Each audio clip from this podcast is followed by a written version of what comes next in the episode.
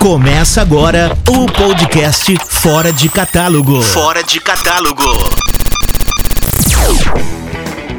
Fala turminha, sejam bem-vindos a mais um podcast do Fora de Catálogo. Muito prazer, eu sou Carlinhos e dessa vez a gente vai bater um papo com um colecionador de filmes que tem um canal no YouTube desde 2013, né? E ele sempre foca em edições de Blu-ray. É bem legal. Ele é um baiano, é retado e tá sempre nos prestigiando com os vídeos, né? Para você ficar por dentro dos lançamentos, das edições. Ele é o Vinícius Sarquis. Ô Vinícius, seja bem-vindo aqui ao podcast Fora de Catálogo. Vinícius Sarquis. E é notável nos seus vídeos como você é um grande fã de luvas, né? Tanto que você tem até vídeos ensinando a fazê-las. Ultimamente, a grande parte dos lançamentos da Versátil e obras-primas, por exemplo, né, tem vindo com essa apresentação, luvas e cards, fantástico, né? O que você tem a dizer como colecionador para essas empresas e distribuidoras que fazem essa edição tão caprichadas? E qual conselho você daria para a, as grandes distribuidoras que não priorizam uma boa apresentação nas edições? Carlinhos, primeiramente eu queria agradecer pelo convite. Para mim é um grande prazer estar participando dessa entrevista aqui com você e o pessoal do grupo Fora de Catálogo. E como você acabou de falar, eu realmente sou um grande fã dessas edições é, caprichadas no, no quesito de arte, né? no quesito luva, cards, pôsteres, esse tipo de coisa, de material gráfico. Eu sou um grande fã desse tipo de material. Eu sei que a maioria dos colecionadores tem uma grande paixão aí pelas edições Steelbook, né?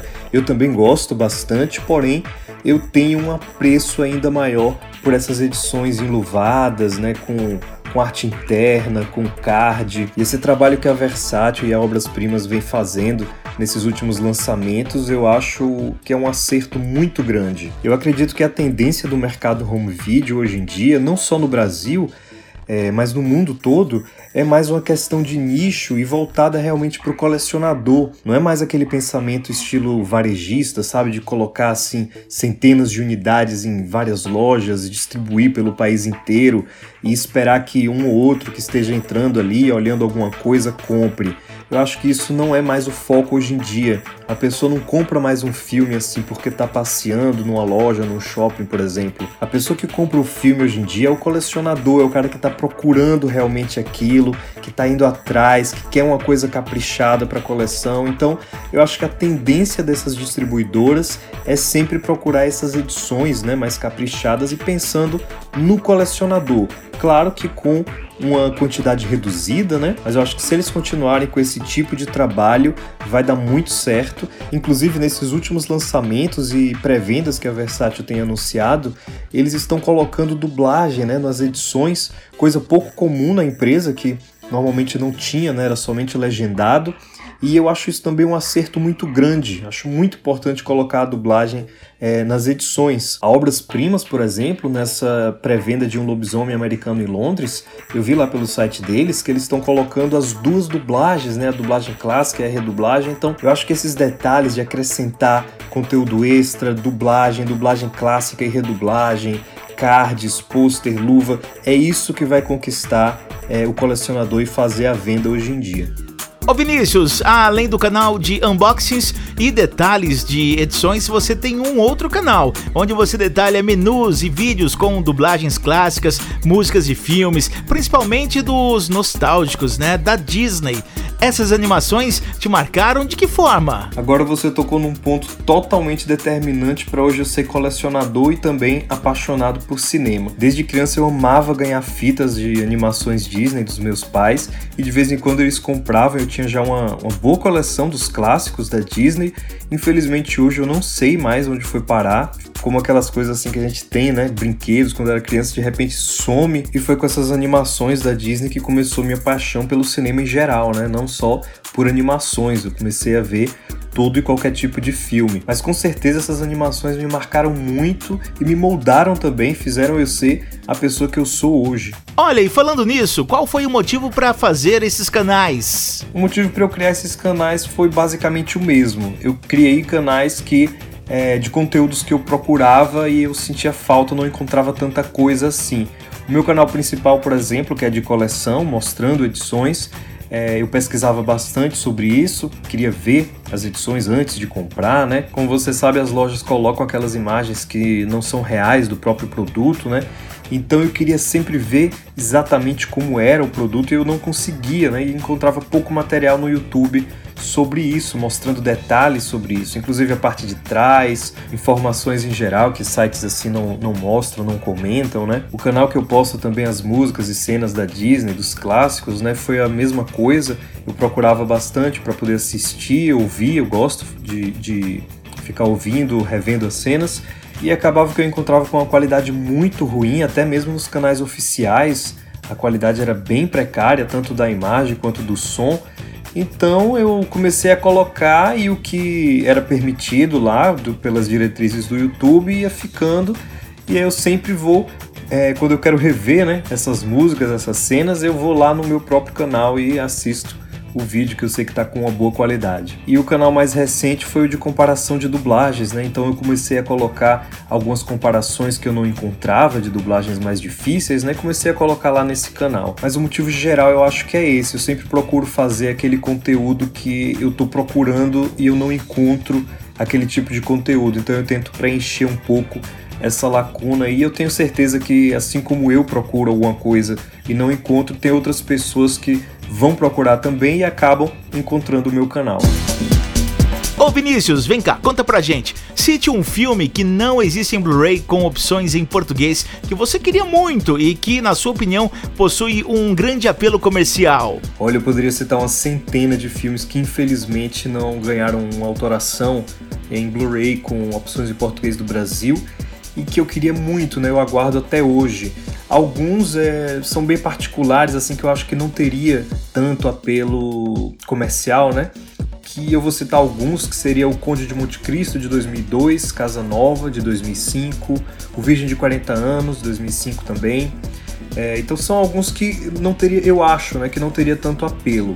Agora, na questão de apelo comercial mesmo, aí eu acho que o Quarto do Pânico, filme de 2002, Aí um pouco mais ainda de apelo seria o Labirinto do Fauno, filme de 2006. E eu acho que o ápice aí de, de apelo realmente comercial, que seria um grande sucesso, seria o Sexto Sentido, filme do Shyamalan, né, de 99, um clássico aí do, do suspense do terror. Inclusive eu tenho até uma ideia já para essa edição, eu acho que seria um sonho se a Versátil trouxesse aí um, um essencial em Night Shyamalan, com o Sexto Sentido, A Vila, A Dama na Água, né? Três filmes aí do diretor que até hoje nunca ganharam um, um, uma remasterização com português do Brasil, saiu apenas em DVD. E olha, eu acho que seria um grande sucesso se a Versátil fizesse um essencial Shyamalan e eu tenho certeza que muita gente aí vai concordar comigo. Você está curtindo o podcast Fora de Catálogo hoje com o nosso convidado, o Vinícius Sarkis. Ele que tem um canal no YouTube desde 2013 e é um sucesso, né? Com as postagens, com as edições que ele sempre mostra pra gente. Ô Vinícius, qual filme já lançado no Brasil que está raríssimo você desejaria na sua coleção? Mais uma vez eu não vou conseguir citar apenas um, eu tenho até uma listinha aqui desses filmes que eu espero o relançamento até hoje, que eu procuro até hoje, né? Um deles que estava no topo da minha lista foi anunciado o relançamento, foi o Blu-ray O Barco, foi anunciado aí pela Fan DVD. Eu fiquei muito feliz com esse anúncio, então eu já eliminei esse dessa minha lista. Mas então eu vou citar quatro filmes da minha lista que eu ainda estou esperando o lançamento. Um deles é o Quinto Elemento. Eu sei que foi lançado aqui com dois masters diferentes, né? Tem um que não tem dublagem, somente legenda, e outro que tem dublagem. Eu estou aguardando muito que seja relançado com dublagem.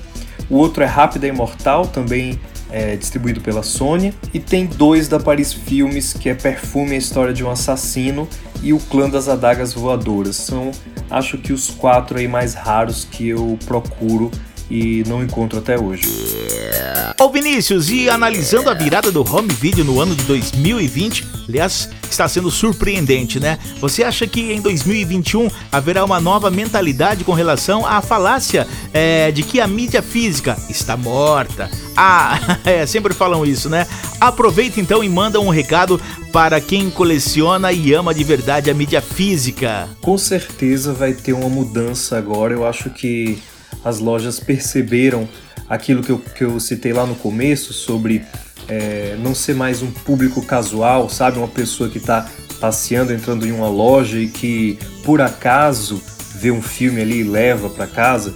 Eu acho que as lojas come começaram a perceber que o foco não é esse mais, o foco é realmente pegar o colecionador, é pensar na edição é, de forma para que ganhe e conquiste o colecionador.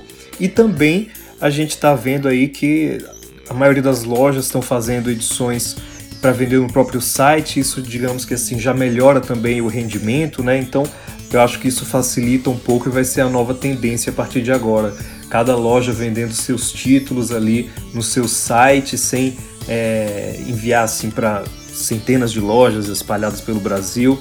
Então acho que isso vai facilitar mais com um mercado mais focado no colecionador, com essas edições que a gente está acompanhando aí durante esse ano, né? Muitos lançamentos com luva, com cards, arte interna, bastante material bônus. Então, com toda certeza, a mídia física não morreu e não vai morrer tão cedo.